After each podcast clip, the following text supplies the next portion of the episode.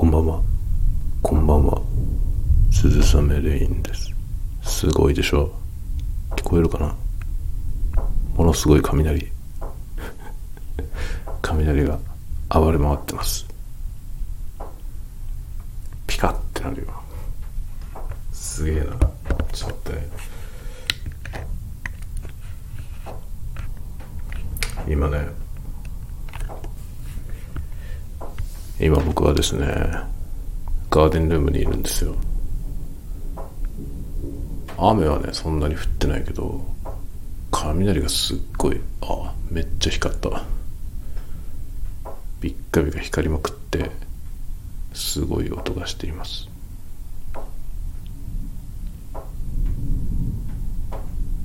聞こえる？聞こえてる？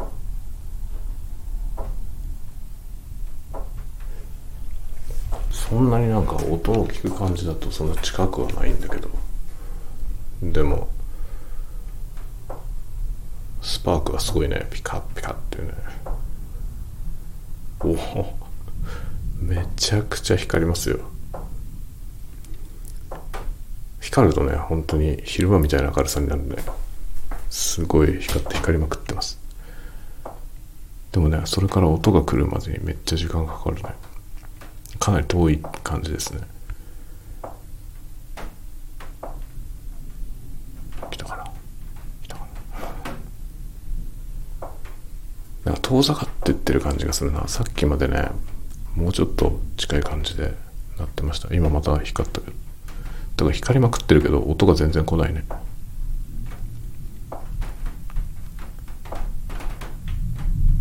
おお低い音で。ますね。このね軽い音でペタペタ言ってるのはあのガーデンルームのね天井に落ちる雨音です。すごいよ。空光りまくってるよ。すっごいね。雷雨。雷雨です。僕ねこの雨が降ってる時にガーデンルームにいるの好きなんですよね。安っぽい安っぽいペタペタした音が しますけど。ああすごいめちゃくちゃ光ったな。すごいよ。この光ってる様をあれだね。映像に撮れば面白いよね。と思うけど。雨雨強くなってきたな。めちゃくちゃもうすごいね。雷暴れ回ってますね。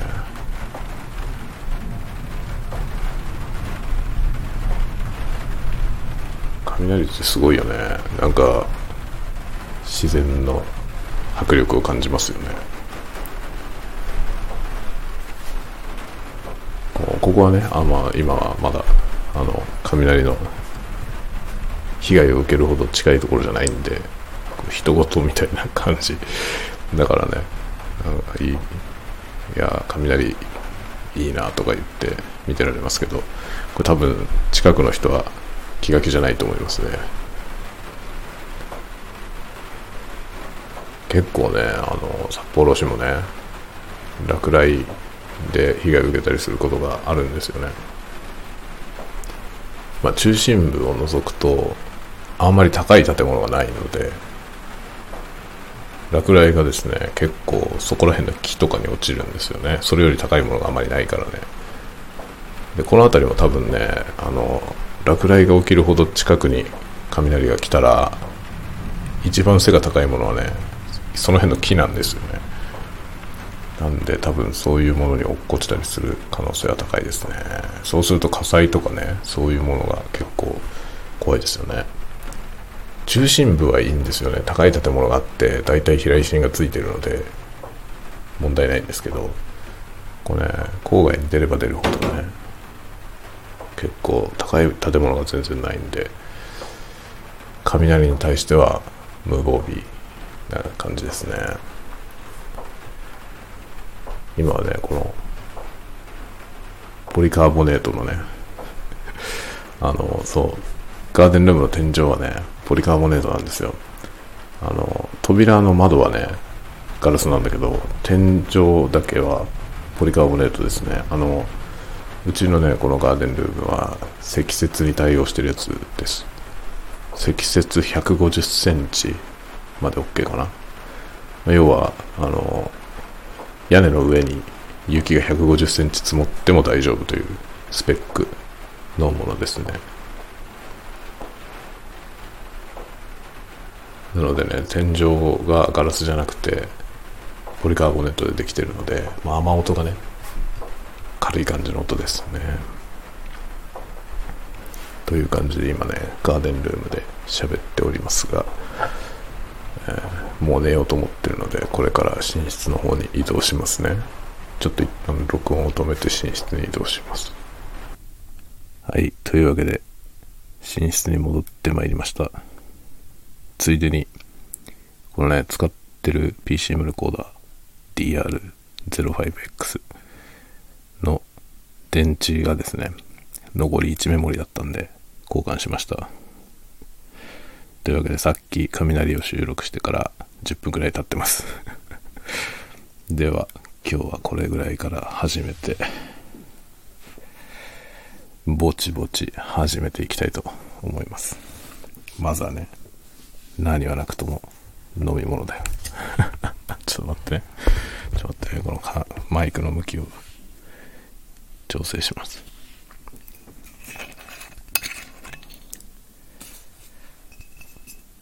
もう最近の定番サントリーの水これ気に入っちゃってね。これコスパがいいですよ。あんまりねこういうお酒みたいな嗜好品をさ、コスパで選びたくないけどさ。コスパで選びたくないけど、このね、この間買った6っていうジンね、サントリーの6っていうジンがあるんですけど、6はめちゃくちゃ美味しいんだけど高いんだよな。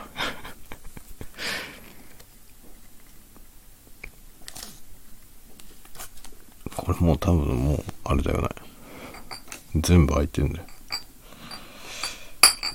もう残ってないんだよな、確か。ちょっと待って。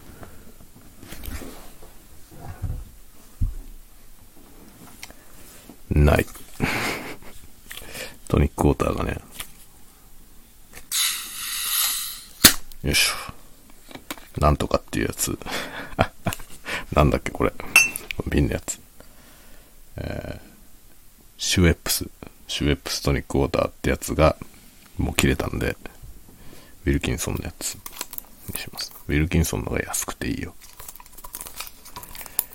これね、70円くらいで 500ml。超安い。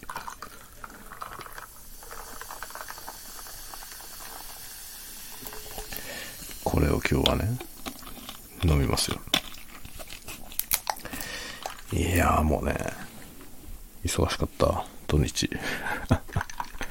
いや、違うね。忙しかった。忙しいっていう言葉は使っちゃダメですね。忙しいはダメ。立身弁がなくなるから、忙しいはダメですよ。忙しかったんじゃなくて、やることがいっぱいあった。これのがいいね。やることがいっぱいあったんですよ、土日。忘れた。何したか。忘れたね。土曜日何してたんだろう。土曜日なんで忙しかったんだわかんなくなっちゃったな。ああ、そうだ。土曜日ね、セミナー、セミナー受けに行きました。午前中セミナー受けに行ったんですよ。まあ、我々の住んでいる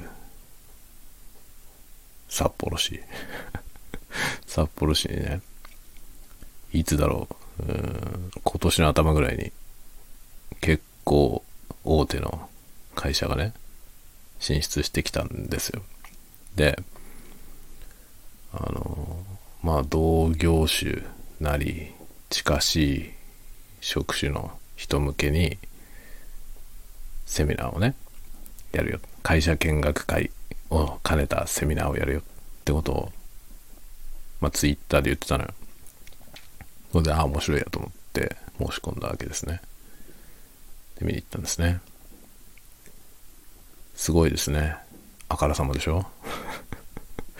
大手の会社が、ね、地方都市にスタジオをね、構えますって言って、バーンって来て、同業者向けに セミナーをやるんですよ。まあ、引き抜きですよね。引き抜き目的ですよね、きっとね。っていう感じのやつで、えー、やったので、見に行きました。まあ、僕は別に引き抜かれに行ったわけじゃないけどね。まあ、ちょっと様子見にね、行ってきました。まあ、面白い人たちで。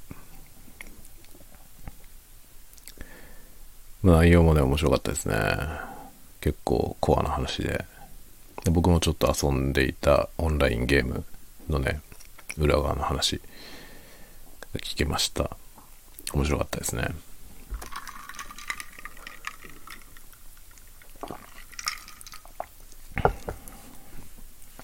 まあそこでの話はね、あの、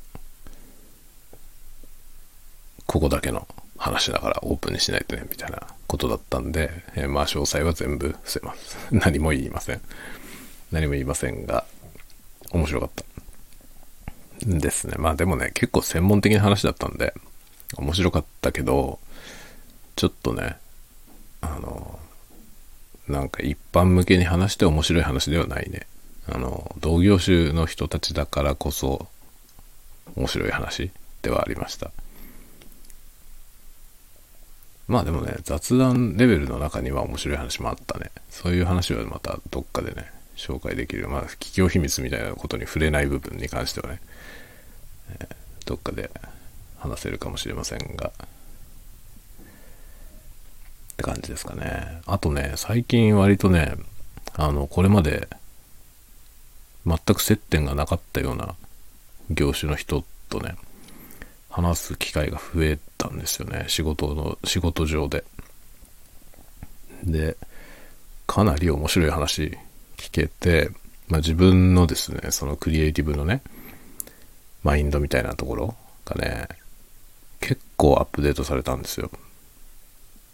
目から鱗みたいなこといっぱいあって、それがね、ものすごく面白い話がいっぱいあるので、どっかで披露したいなとは思うんですけど、みんなにもね、共有したいなと思うんですけど、それをどこでやろうかなっていうことをいろいろ考え中なんですよ。で、今ね、候補として考えてるのは、そのね、ノートが今年の夏にメンバーシップっていうのを始めるって言ってるので、そのメンバーシップを作ってね、まあメンバーシップっていうのは何あれは、あの、ファンクラブみたいなもんでしょどどうなんだろう。僕はそのように認識してるんですけど、まあ、YouTube のメンバーシップが一番多分ね、有名というか、まあ、それ、それの真似なわけでしょ、きっと。えー、あれはさ、その、なかなか面白い仕組みだよね。でもね、YouTube のメンバーシップと Node のメンバーシップは結構違うと思ってて、その、なんだろう、受け取る側のね、受け取る側の、なんて言うんだろう、温度感がね、違うような気がするんですよ。あの、YouTube のやつは割とファンクラブ的な印象があるんだけど、ノートのやつってなんかもっと近い感じがしちゃうような気がするんだよ。まあ、それはただの印象の問題で、多分仕組みとしてあんまり変わんないと思うけど、ノートのやつはね、 close だからね、かなり。 close っていうのは閉じてるって意味じゃなくて、近いっていう意味の close な気がするんで、もう印象の話でしかないんだけど、でもそういうイメージがあって、いろいろね、懸念があるのよ。やろうとは思うのよ。やろうとは思ってるんだけど、いろんな懸念があって、ちょっとね、いまいちすっきりね、やりますよっていう感じにいけないんだよな。YouTube だったらいけるんだよ。YouTube のメンバーシップだったらね、まあ僕のチャンネルはまだそこのメンバーシップを開設できる条件を満たしてないからメンバーシップができませんけどね。できるようになったらやることに何の抵抗もないんだけど、ノートのメンバーシップは結構ね、懸念がいっぱいありますね。というのもね、結構ノートってもうすでに今もね、ノートを通じて交流のある人たちって割とね、密な関係が多いんですよね。それはどういうことかというとね、ああの、誰だかよくわかんない人っていう人がほとんどいなくて、みんな、なんていうのかな、あの、まあ、顔が見えるっていうと変だけど、比喩的な意味で顔が見える相手っていうイメージがあるんですよね。実際に顔見たことある人は少ないですよ。このズームとかでね、あの、カメラ越しに顔見たことある人ももちろん結構いるんですよ。結構いるけど、でもそれはあんまり多数派ではないですね。でもね、それ以外の人も、なんていうのかな、割とね、その、まあ、ノートって基本的にさ、ノートのアカウント持ってノートで活動してる人って基本的になんかアウトプットしてる人なんですよ。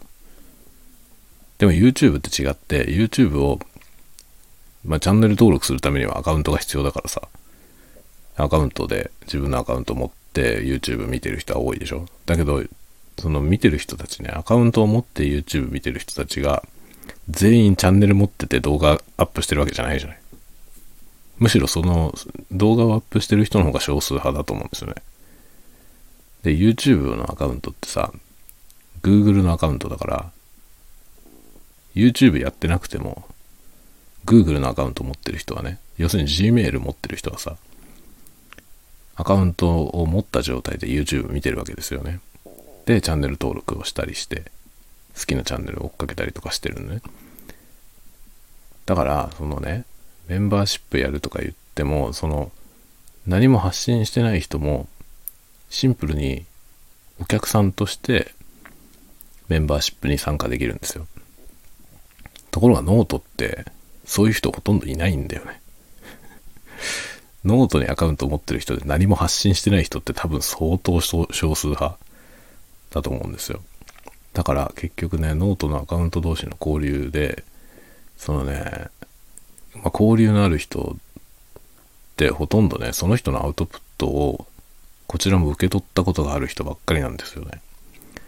で、それによって、そのね、まあ、顔が見えるっていうイメージがあるんだよね。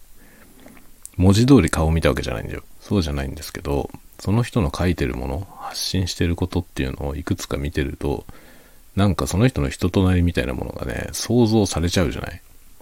合ってるかどうかわかりませんよ。もちろんね。合ってるかどうかわかんないけど、なんとなく像ができるじゃないですか。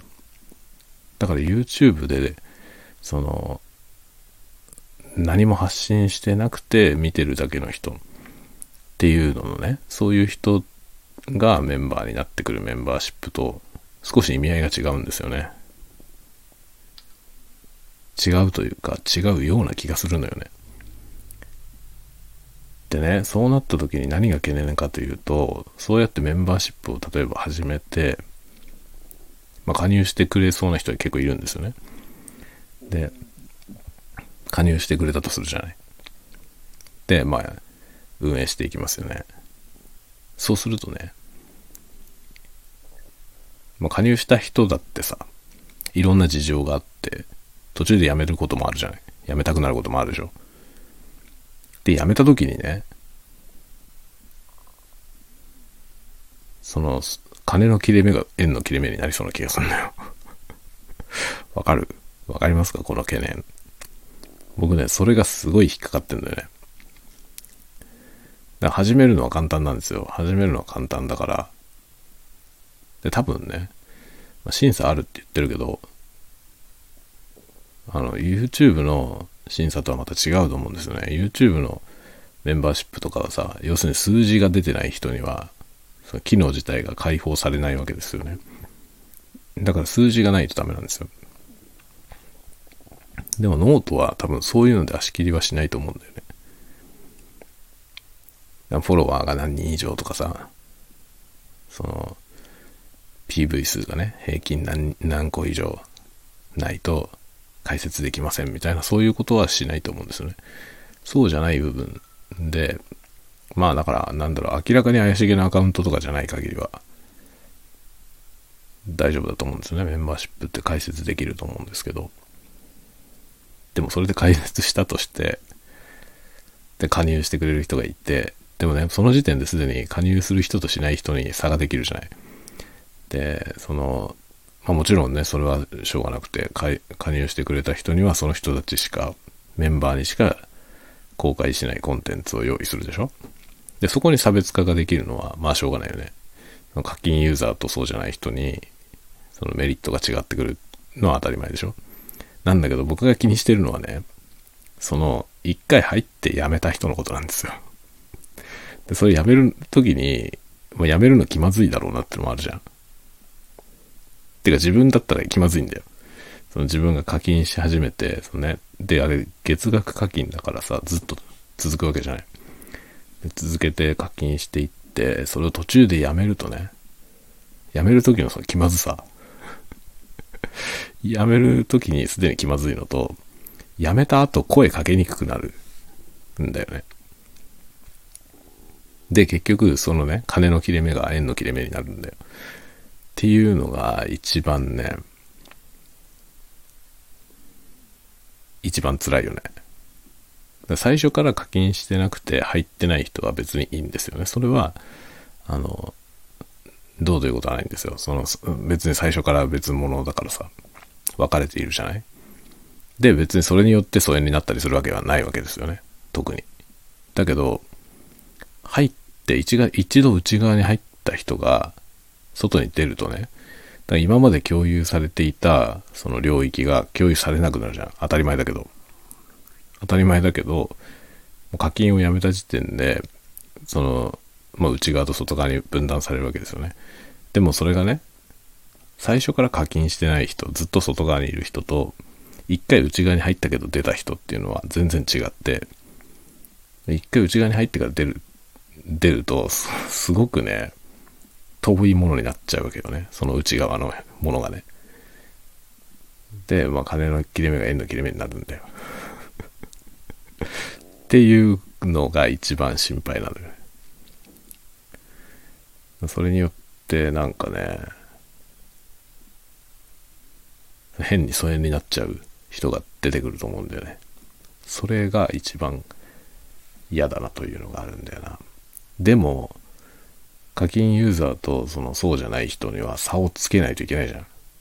まあメンバーシップに入ってくれてる人にメリットがなかったらさ、それ意味がないでしょ。だからどうしたって差をつけざるを得ないじゃない。で、差をつけて、まあ、有料ユーザーのみのサービスみたいなのをクローズで展開し始めると、で、それを内側では何が起きてるか外から見えないわけで、外側にいる人は疎外感を受けるし、まあ一回入ってから辞めた人が一番の疎外感を受けると思うんだよね。気まずいしさ。気まずいじゃん。で、しかもさ、その、あんなメンバーシップとかね、そんなべらぼうな金額を取るわけじゃないじゃない？だから、そのね、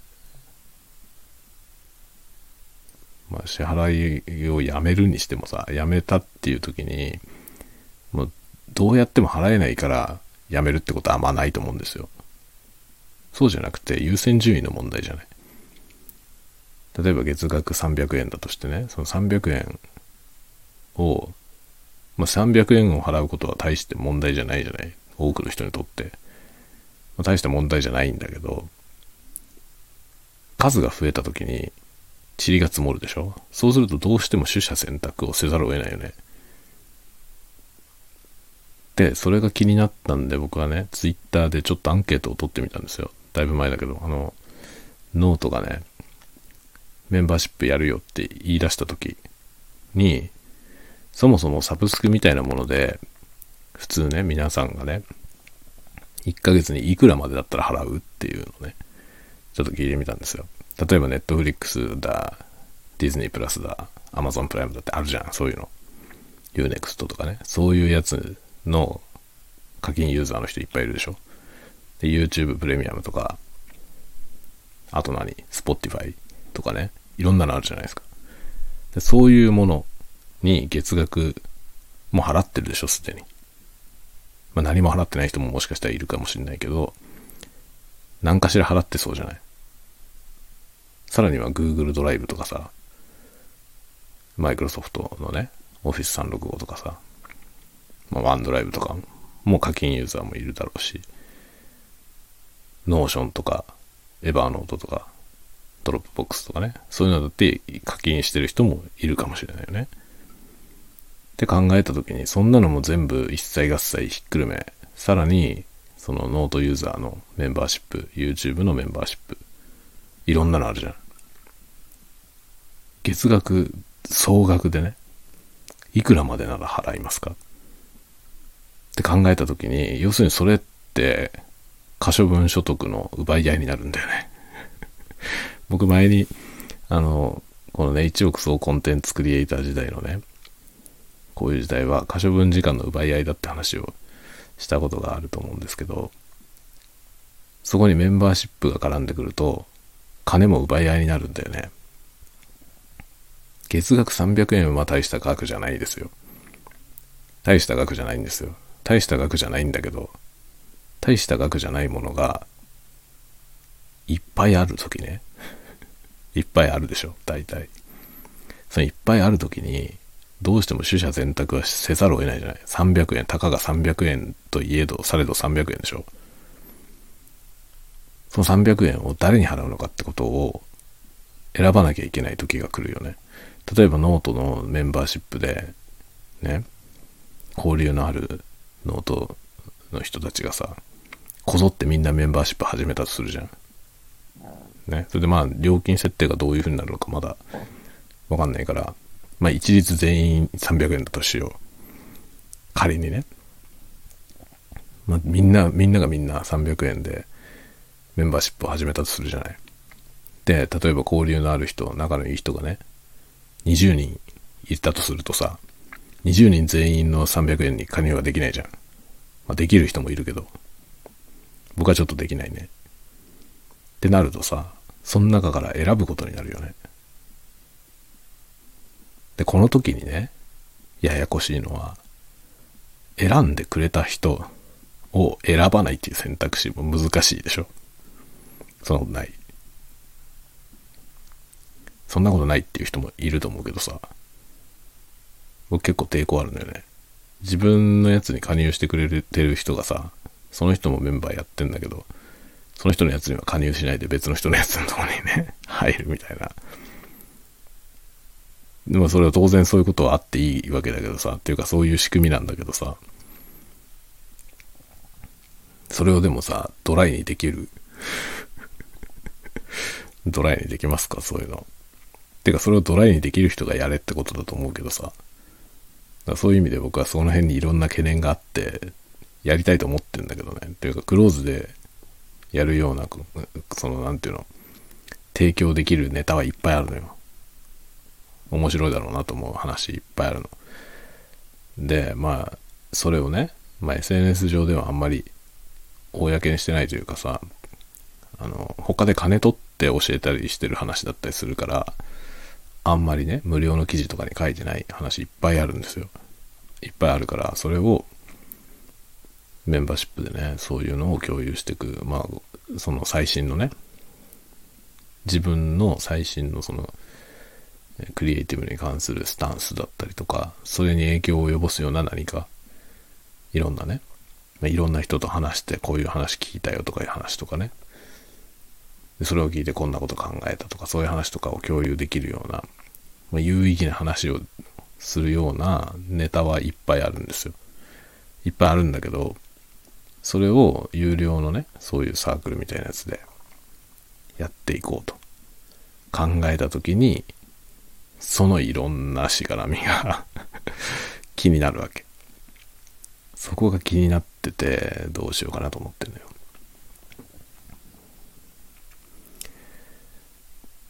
なんか本当にさ、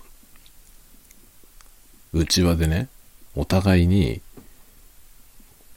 いろんな人のメメンバーシップにさ、お互い同士が加入し合ってるっていう状態になりそうな気がするんだよね。だったらさ、クローズなサークルを作りゃよくないっていう気がするじゃん。その、誰とかのメンバーシップとかいうのお互い1個入るぐらいだったらね、最初からその人たちを全員箱の中にポコって入れて、この人たちで運営するクローズドの空間。別にそこに金のやり取りはなくていいわけじゃない。っていうことになるような気がするのよね。実態として。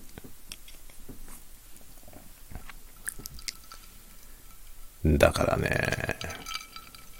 どうなるんだろう。本当にね、ここは、よくわかんないね。読めないですね。周りの人たちがどれぐらいそのメンバーシップを解説するのかもうわかんないしね。それによってどういう事態が訪れるのかもちょっとわかんないね。それがね、まあ懸念点ですね。懸念点ですよ。まあちょっとね、クローズのそういうのをやりたいなと思うんだけどね。そういうところでなら話せるようなこといっぱいあるなと思ってさ。面白いだろうなと思うんだけど。思うんだけどね。っていう感じなんですよね。YouTube がね、メンバーシップ開設できるようになったら、まあ、メンバーシップはね、やっても面白いかなとは思うんですよね。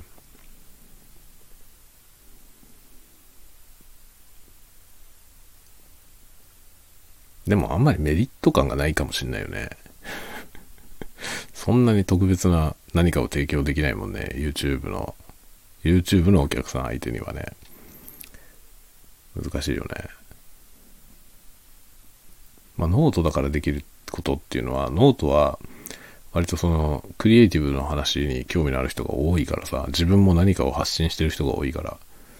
だから、そのね、ものづくりのね、いろんなノウハウだったりとか、マインドの話とかっていうのは、ある程度ニーズがあると思うんですよね。なんだけど、YouTube でやるとそれは違うんだよな。なんか YouTube は結局メンバー限定コンテンツみたいなやつね、を作っていくことにはなるけど、それにどんなメリットがあるのかっていうのはちょっと難しいよね。その、そこにどんなメリットを提供できるかっていうところがあまり見えないから、まあメンバーシップはね、ちょっと、それが見えるまではやんないと思うけど、というかそもそも機能が解放されないからさ。しばらくはできないんだけどね。とかいう話だね。そういうことはいろいろ考えてるんですよね。どうやってやっていこうかなっていうの。そう。まあ、そんでね、昨日はそういうセミナーを受けてきて、昨日じゃないよ。土曜日。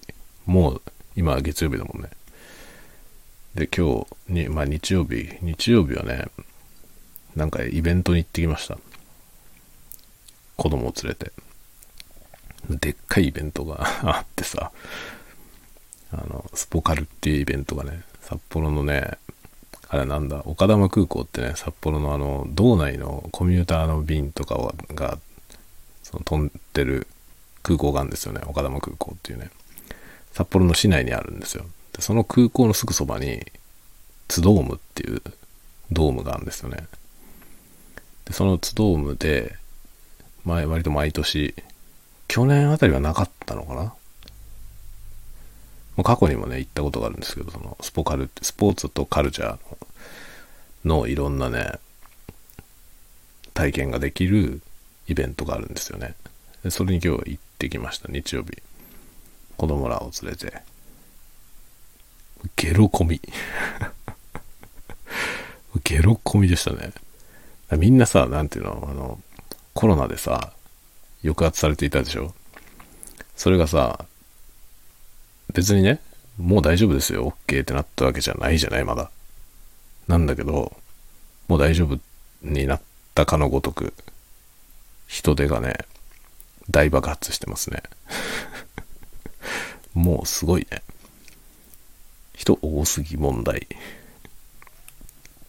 まあ、ドームってドームだからさ、そのドームのところにね、もう今日どれぐらい人であったんだろうね。多分、そのうち発表されると思いますけど、ものすごい数の人がいて、いや、すごかったね。全くさばききれてなかったですね。なんかいろんなものが体験できるっていうね、触れ込みなんですけど、そういうイベントなんですけど、まあ、予約制だったりするわけよ。そのなんとかの体験、何時からとかね、何時から何名、何時から何名とかになってるから、希望の人はさ、そこに行って予約するんだけど、もうね、午前中の段階で一日中の予約が全部はけちゃったっていうブースがいっぱいありましたね。まあ、人気あるところはもうね、朝の段階ですでにもう予約受付終了になってた。めちゃくちゃですよ、本当に。すごかったね。で、予約制じゃなくて、うんと、なんだチケット買ってね、並んで体験するみたいなやつもあったんですけど、それもものすごい待ち時間長い。体験自体は2分くらいなのに、並ぶのが1時間半とか、1時間とか1時間半とか並んで2分体験するみたいな、アホみたいなことになってましたね。すごいね。すごかったです。でもね、あの、まあカルチャー体験というか、そういうものに関しては、いいイベントなんですよね。ざっくりいろんなのが見れるからね。だからその新しくなんか始めようと思う時にさ、やりたいことが最初から決まってる人はいいんだけど、そうじゃない場合に、ああいうとこ行ってね、いろんなの見るとさ、あ、これが面白そうだなっていうのいっぱいあるわけよね。で、それをね、ちょっとやってみようかなって思ったりするじゃない。まあ、そういう趣旨のイベントなんで、あの、なんとか教室みたいなところがこぞって出てきて、その体験会をね、やるわけですよ。それで面白かったらうちの教室に来てねとかね、そういう趣旨のイベントなんですよね。で、もうね、うちの子はね、だいぶ前に、何年前だろう、もうかなり前にね、そのイベントの時にスケボーを体験して、で、そのスケボーの体験コーナーを提供してたお店に行って、スケボー一式買いましたからね。思うツボ。思うツボってやつです。まあ、そういう趣旨のイベントですね。だからなんか、あの、いろんな、まあ、例えば日本舞踊とかをさ、披露したりする、ステージで披露したりしてる団体もあるわけですね。でそれ見てやりたいなと思ったら、その人たちにアプローチすれば、ね、ここでレッスンやってますよとか、そういう風になっているわけ。というね、スポーカルっていうやつに行ってきました。すごかった、本当に。混みすぎ。乗馬体験みたいなやつも外でやっててね、ドームの外で。馬来てましたよ。馬もね、何事かと思ったんじゃない？乗馬の馬来ててさ、乗馬体験に引きずり出されてきて、暑いね中にね、馬いましたよ。ものすごい人並んで、アホみたいにね、次から次にこう、乗馬体験やってました。もうちょっと人が多すぎてやばかったね。そんなのに行ってきて、で、帰ってきて、そうそう、あの、先週ね、修理に出してきた自転車をね、取りに行ってきました。うちのお兄ちゃんがね、ぶっ壊した自転車。ぶっ壊した自転車をさ、もうガッタガタ、お兄ちゃんのお下がりで下の子にあげようと思ってたのに、もうそのままじゃ乗れないぐらいボロボロなんですよ。それでそれを自転車に持ってってさ、買った自転車に持ってってね、そこの親父に預けて 先週行ってさ、預けて、オーバーホールしてくれっつって。そしたらね、思った以上にすごいちゃんとやってくれて、まあダメなところだけ直してくれればいいと思ってたんだけど、なんか傷ついてたところとか、色塗ったりとかしてくれてて、ここもなんか傷ついてたから塗装しときましたとか言って、よく見たらちゃんと塗ってあってさ、わ、すげえと思って、こんなところまでやってくれたんだ、みたいな。それでピッカピカになってた。洗車もしといたとか言って、ほんとピカピカになってて、で、もうダメな部品は交換してくれててね。で、意外と安かったですね。なんか結構コストはかかったって言われたんだけど、支払いは1万円ぐらいだったら1万900何ぼぐらいで直してくれました。安心、これで。これで安心ですよ。なんかブレーキとかも全然効かなかったんだよ。どうやったらあんな壊れるんだろうな。兄ちゃんはだからね、めちゃくちゃだったんですよ。なんかね、BMX みたいなね、BMX に憧れて BMX みたいなことをね、その子供用の自転車でやってたんだよね。そんなことするからボロボロになっちゃってさ、もうひどかった。それで、まあ、一応ね、そのブリヂストンのさ、キッズマウンテンっていうマウンテンバイク風の子供用の自転車なんですよ。小学校低学年くらいまでの子供向けのやつですね。で、その自転車にお兄ちゃんはね、何年生まで、3年生まで乗ったのかな。3年生まで乗って、で、もう体も大きくなったから、もっとでかいね、ちゃんとしたマウンテンバイクを買ったんですよ。まあ、ちゃんとしたっつっても、マウンテンバイクの、ブリヂストンのマウンテンバイクの、あの、ガチなやつじゃないやつね。一つだからキッズ向けのやつですね。キッズでもないな。まあでも子供用。子供用というかジュニア。ジュニア用ですね。くらいの24インチだったかな。24インチか26インチかのマウンテンバイクにしたんだけど、サスペンションもついてるようなやつね。今、今、うちのお兄ちゃんが乗ってるのはそれぐらいのやつ。で、それのね、キッズマウンテンのボロッボロにしやがったので それをね、直してきたのよ。そして1万円ぐらいで直りました。バッチリに直ったね。素晴らしい。すごいね、街の、街の自転車屋さんみたいな感じの自転車屋さんで、すごいんですよ。もう確かな親父がやってるので、確かなんですよ。で、自転車はね、イオンとかにも売ってるけど、ちゃんとした整備士のいるとこで買わないとダメだって言ってました。自転車って、あの、メーカー、同じメーカーのね、同じモデルでも、あの、きちんとね、完成した状態で出荷されてくるわけじゃないんだっていうわけですよ。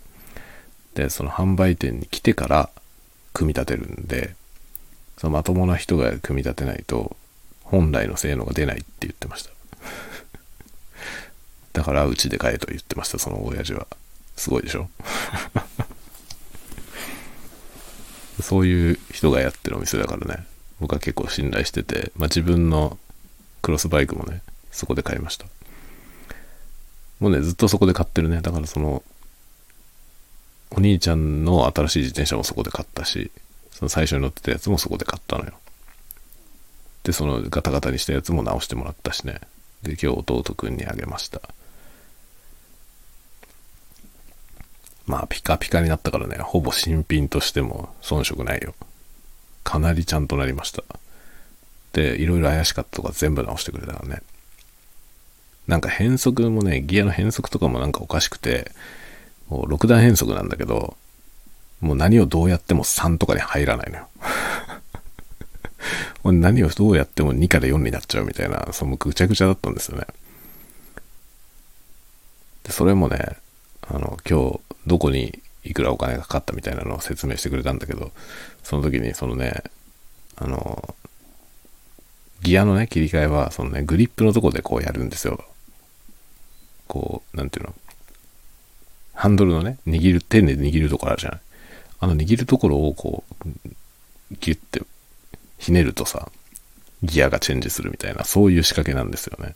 その部分がもう丸ごとダメだったらしくて、それごと交換したって言ってました。すごいよね。だって入んないギアがあったからね。何をどうやったって3に入んないんだよ。おかしいよね。どういう風に壊したんだってね。それでフェンダーとかなくなっちゃってたんだけど、そのフェンダーが高かったのね。コーチンはそんなに取ってなくて、おっちゃん、おっちゃんね、そんな色まで塗ってくれたのに、コーチンこんな安くていいのって感じだったんだけど、一番高かったのはそのフェンダーの部品でした。フェンダー泥よけね、は、なんかね、3個セットでしか売ってなくて、販売されてないから、1個だけっていうのがね、買えなかったって言ってて、で、1個なかったんですよね。なんかね、どっかで外れちゃったとか言ってて、外れちゃったら持って帰ってくればいいのに、外れてそのまま捨ててきやがったんですよ それで、もうなくなっちゃってたんですよ、部品自体が。だからね、しょうがなく、それ1個だけは買えなかったから3つセットで買ったから、もう全部、全部新品にしましたって言われて、それしかしょうがないからね。それが4400円かなんかしてて、1万、支払った1万何本のうちの4400円はそのフェンダーなのよ。だから兄ちゃんがそのフェンダーをさ、捨てないで持って帰ってきてくれればね、外れたっつっても持って帰ってきてくれてれば、足りないのはビスだけだったんだよ。なのにあいつは捨ててきやがったので、全部買う羽目になりましたね。4400円もしして 一番高かったのはそのフェンダーだった。そのギアチェンジのグリップよりも高いんだよ。フェンダーの方が。そうなんだって思いましたけど。そのグリップは交換したって言ってて、それは1300円ぐらいだった。そうなんだと思って、そっちの方が高そうなんだけど、ね、メカニカルな部品なのに安いんですよ。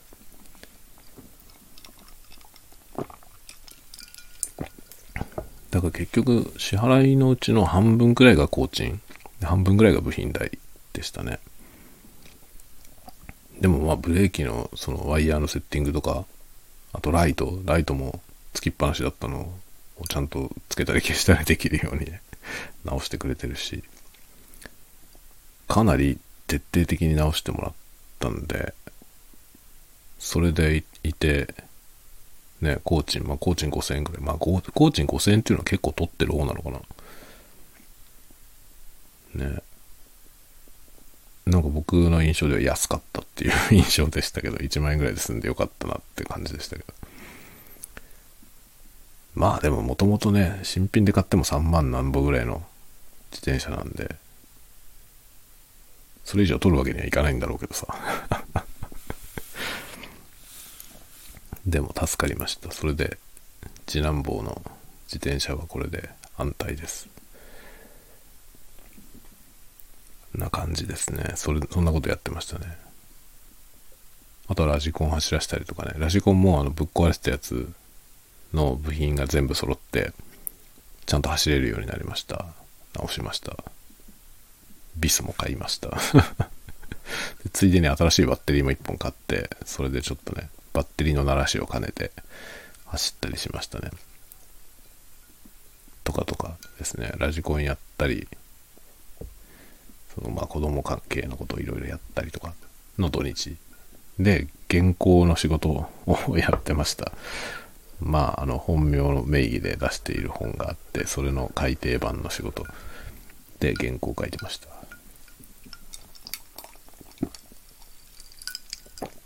そっちはね、さっき終わった。さっき1時ぐらいに納品して、でもね、全然完全に終わりじゃなくて、今回もあれですね、あの、ページ制限がね、ページの制限の中に収まらないと思うんで、ちょっと編集部と相談、一旦ダミーでちょっと組んでみてくれって言って、組んでみてもらって入らなければ削るっていうような、まあ、削る場合はそれで構成考えなきゃいけないので、また、ちょっとね、やり取りが発生すると思います。まだ、すっきりとは終わんないね。一応それの締め切りが今週なので、今週中にそれのやり取りをやって、まあ、完成すれば終わり。今週もね、またいろんなのがね、いろんなことが。まあ学校に説明会に行ったり、この間ね、あの、専門学校の学生の就職研修みたいなやつのゲストで行ってさ、で、その学生が自分の作品をプレゼンする練習のそのプレゼンされる側の役をやってきたんですけど、その時のあれでね、あの、僕がいる会社に興味を持った学生が結構いるってことで、なので会社の説明をしに来てほしいと。言われてま、会社説明会みたいなのを学校でやるんですね、今度ね。で、それに来てほしいと言われたんで、いや、行きますせって話で、多分それがね、今週、どっかでちょっと日程を調整していく感じですね。で、それとは別にね、インターンシップ、インターンシップもね、やるとかいう話なんだけど、そのインターンシップの学生をね、募集するにあたって、普通はさ、企業が自分のとこで募集するじゃない。それをね、あの、まとめて、同じような業種の他の会社も含めてね、まとめて、そのインターンのね、斡旋をしてくれるっていうのをね、市がやってんですよ。で、それに乗っかりませんかって話が来てさ、それで、あ、じゃあそれやってみようかなってことで、で、それのね、説明会みたいなやつがオンラインであるんでね。で、結構ね、すごい話で、あの、インターンシップをね、全国から受け入れるっていうことなんですよ。で、全国からつって、要は遠隔地からだとね、インターンに来るのに交通費がかかったり、宿泊費がかかったりするじゃない。それを、市がね、支援してくれるんだって。すごいよね。なんか補助金を出すから、そのね、交通費とか宿泊費の補助を出すんだって。で、他の地域からね、遠隔地からのそのインターンシップ行きたいよっていう学生さんを募ってね、で、企業に要は繋いでくれるの。っていうのをね、行政といろんな団体が組んでやってるんですよ。で、そこに乗っかんないかって話が来て、いや、じゃあ参加しますよって話で参加したのよね。とかいうことがあってさ。で、それの学生に向けた説明をしてくれって話も来てて、それも今週ね、多分僕がやることになるんだな。学生にインターンシップおいでって話するっていうやつ。それもすげえ話で、なんかね、オンラインでそういう説明会をやるんで出てくださいっていう話が来て、持ち時間6分って言われた。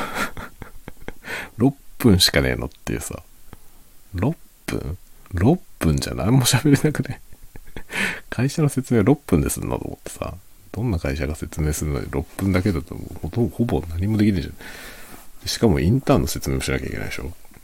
インターンシップで来たらどんなことするかっていうさ。うちのインターンに、インターンに来るとこんなことが面白いよっていう話をしなきゃいけないじゃないどんな会社かって話とその話と両方して6分で収まる。収まんないだろう、どう考えても。まあ、あとは来てからのお楽しみって言って終わるしかないよね。適当だな、もう。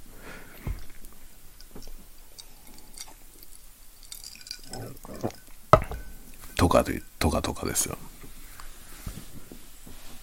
ちゃんと仕事してんだよ。一応、暇そうに見えるでしょ？暇そうに見えるし、いつも酒飲んでってね、アホなことばっかり言ってるじゃない。だけど一応ちゃんと仕事してんだよ。本当は。ちゃんとかどうかわかんないな。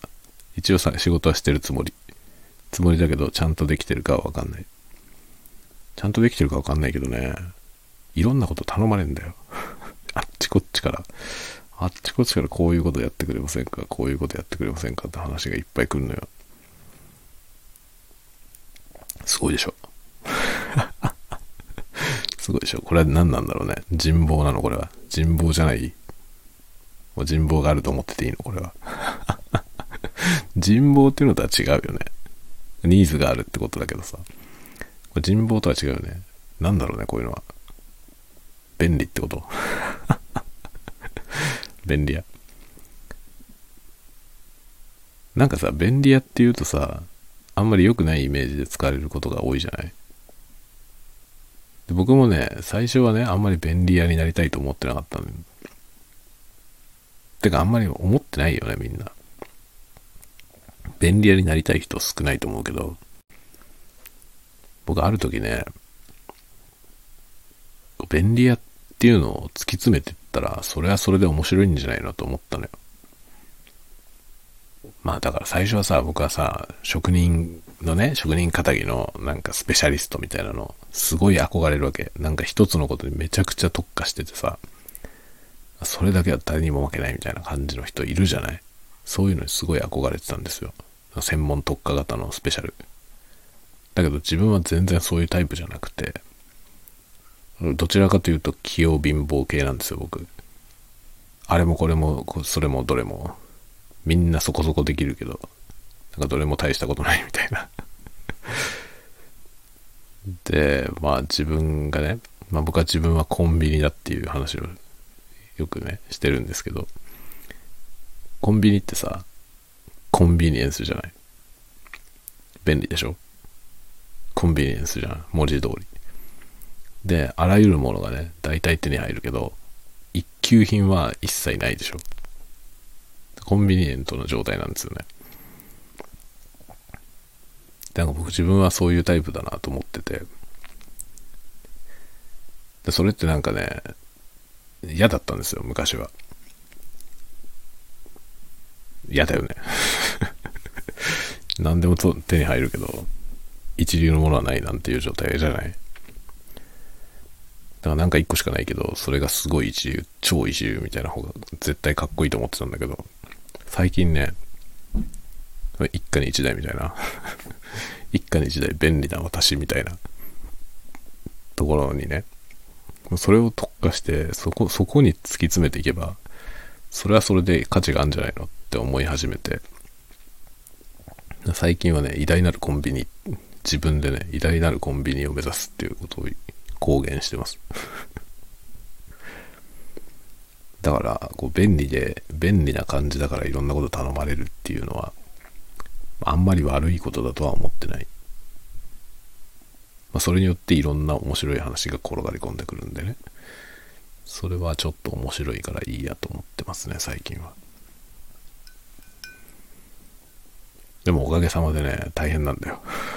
今週はそのね、便利屋の話がいっぱいあるから、ちょっと大変だね。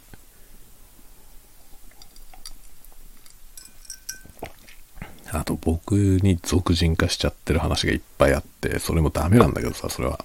それは本当に心底ダメだと思ってんだけど、対策が追いついてない。追いついてなくて、結局僕しかできないことがいっぱいあって、それもね、いろいろ頼まれてる。土日にやっといてみたいな話もあったからね、今週ね。今週、だこの土日はいろいろ、いろんなことがいろいろ山積みだったんだけど、その合間に会社の仕事もしてたのよ。ほんと人使いが荒いな、本当にね。まあ、クリエイターの人たちがさ、普通に働いてるでしょ。で、その人たちの作業環境に何か問題が起きたりすると、その人たちが作業してない時にメンテをしたりとかするわけよね。で、それをね、今週頼まれてて、土日にやってたんですよね。まあそういうのはさ、ほぼ、ね、最初に何すればいいのか決まればさ、あとは自動処理でできるから、自動処理のバッジを書いてさ、それで実行して、あとは放置だけどね。放置して、ちゃんと実行されたかだけ後で確認するみたいな感じで仕事してました。みたいなね。いろんなことやってんのよ。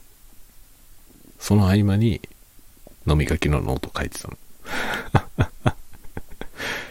ひどいでしょ？あんなベロンベロンに酔っ払ってね、何を書いてるかもよくわかんない。あの、極めていかれたノートを書きながらですよ。あんなのを書いてるあの状態のまま仕事をしてるからね。すごいね。我ながらめちゃくちゃだよね。でたらめでしょ？でたらめだけどちゃんと仕事してるんですよ、これでも。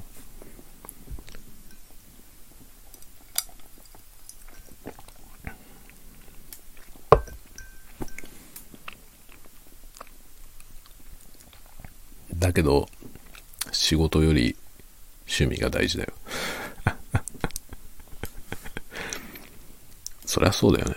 みんなそうだよね。みんながみんなそうだと世の中は終わってくけどさ。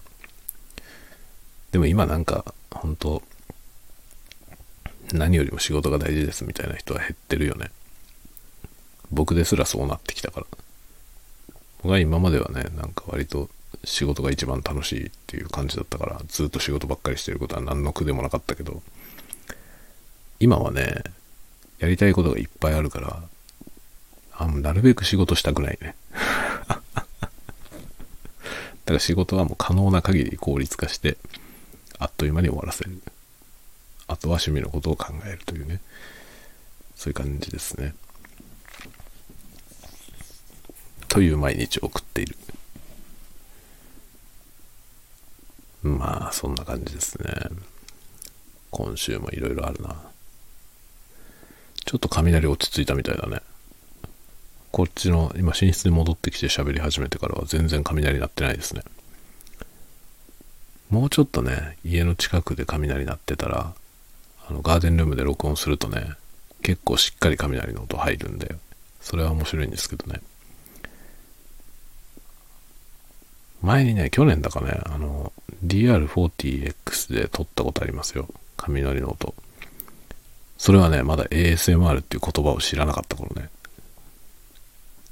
で、その雷の音とか、雨の音みたいなものが、まあ僕は好きだったから撮ってたんだけど、自分用に撮ってたんだけど、そういうのがリラクゼーションとしてニーズがあるってことも知らなかった。もう完全に純粋自分用に撮った音があります。で今度はね、ちゃんと自分のね、チャンネルのコンテンツとして撮りたいなと思いますけど、まあ夏場ならね、割と土砂降りになったりとか、雷雨になったりすることあるので、まあそういうチャンスがあればね、撮りたいなと思いますけど、あらかじめね、いつ雨降るか分かってればね、その日に休み取ってさ、ね、一日中録音したいけどね、大体はさ、突発的に来るじゃん、雷雨とか。突発的に来た時にたまたま録音できるような状態だといいんだけど、そうでもない場合はね、泣く泣く諦めることになるよね。いやー、ほんとね、今年はなんかちょっとフィールドレコーディングとかもやりたいですね。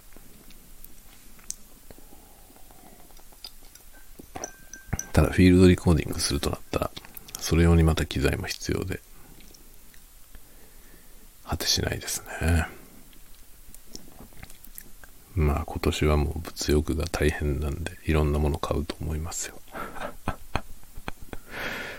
多分なんだかんだ言ってるけどさ、僕あのカメラ X、えー、なんだっけ忘れちゃった XH2S か。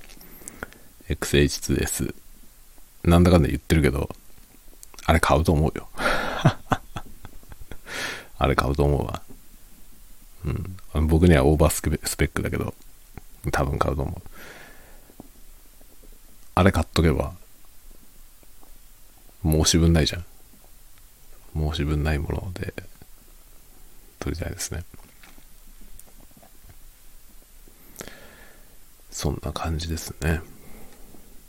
あ、もう1時間以上喋ってたわ。じゃあ、そろそろ寝ますか。ということで、皆さん、また、今週も、ちょっとお腹が今ね、ぐりぐりぐりぐり音がしてる。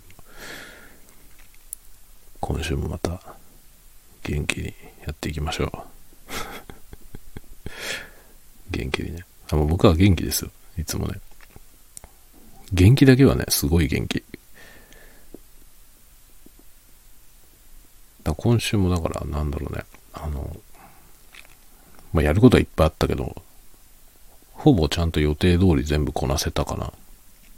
一応原稿もね、その、締め切りはまだ来てないからさ。で、初稿をその締め切りより前に出せたんで、まあ、順調と言えるんじゃないでしょうか。順調と言っていいんじゃないでしょうか。そんな感じですね。はい。あとは機材ですね。機材をちょっとね、ちょこちょこちょこちょこ発注していってるので、まあ、こん、こまごまと、いつ届くかわかんないけどさ、まずはね、あの、カメラのね、三脚の部品 ちょっとこれはね、あの動画を撮ってから説明したいと思いますが、そういうものをちょっと今発注してるけど、ちょっとね、在庫がなくて、メーカー手配になってますね。いつ届くかまだわかりません。それと、マイク。マイクをね、ちょっと2本ばかり買い増し、買い替えじゃなくて買い増ししようと思ってます。でもそれはね、サウンドハウスのサイトでもうカートに入れてあるんだけど、なぜかカードの決済が通らなかったんで、そのまま 止めてある。あれはね、PayPay で払おうかな。確か PayPay で払えるようになってたんで、サウンドハウスね。PayPay で払おうと思いますけど、なぜカードが通らないかがわかんないんだよ。他のサイトでは買い物できるんだよ。それよくわかんない。で、実際ね、このホームセンターとかで、この週末もね、ホームセンター行って、普通にね、その同じカードを通って、普通に買い物できてるんですよね。なのにサウンドハウスだけ通らないんだよ。よくわかんない。サウンドハウスに問い合わせたけど、それはカード会社に聞いてくれって言われたから、ね、カード会社にはだって、サウンドハウスだけ通らないって 言うの？っていう感じなんで、まあいいやと。サウンドハウスだけ通らないから、サウンドハウスだけ別の決済方法で買い物しようと思って、今考えております。はい。というわけで、じゃあまた今度ね、明日、明日からまた普通の1週間が始まりますから。またじゃあ明日からよろしくお願いします。おやすみなさい。おやすみなさいおやすみなさい。